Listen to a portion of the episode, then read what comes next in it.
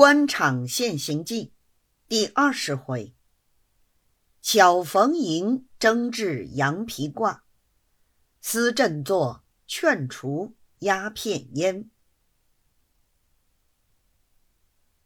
话说次日大早，刘大侉子同了黄三溜子两个人穿了急救的袍套上院，刚才跨进官厅。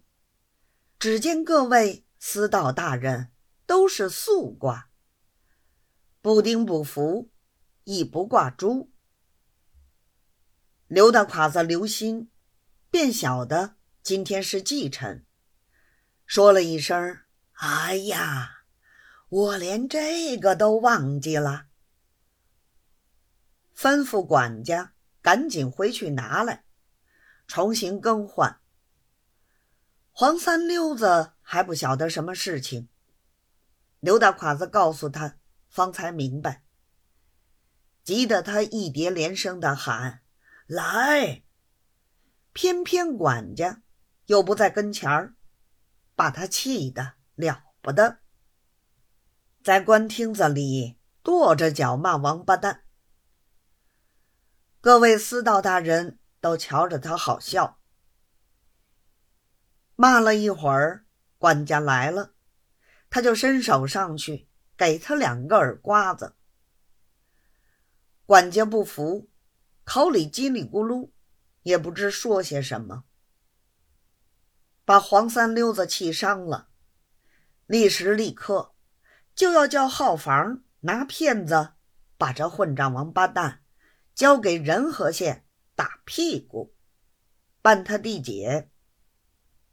刘大侉子毕竟懂得道理，恐怕别位司道大人瞧着不雅，走上前去竭力解劝。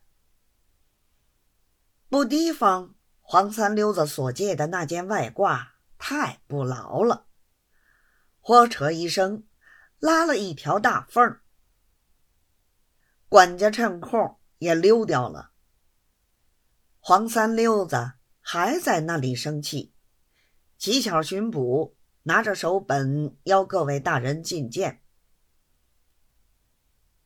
刘大侉子急了，就是叫人回去拿衣服，一时也拿不来。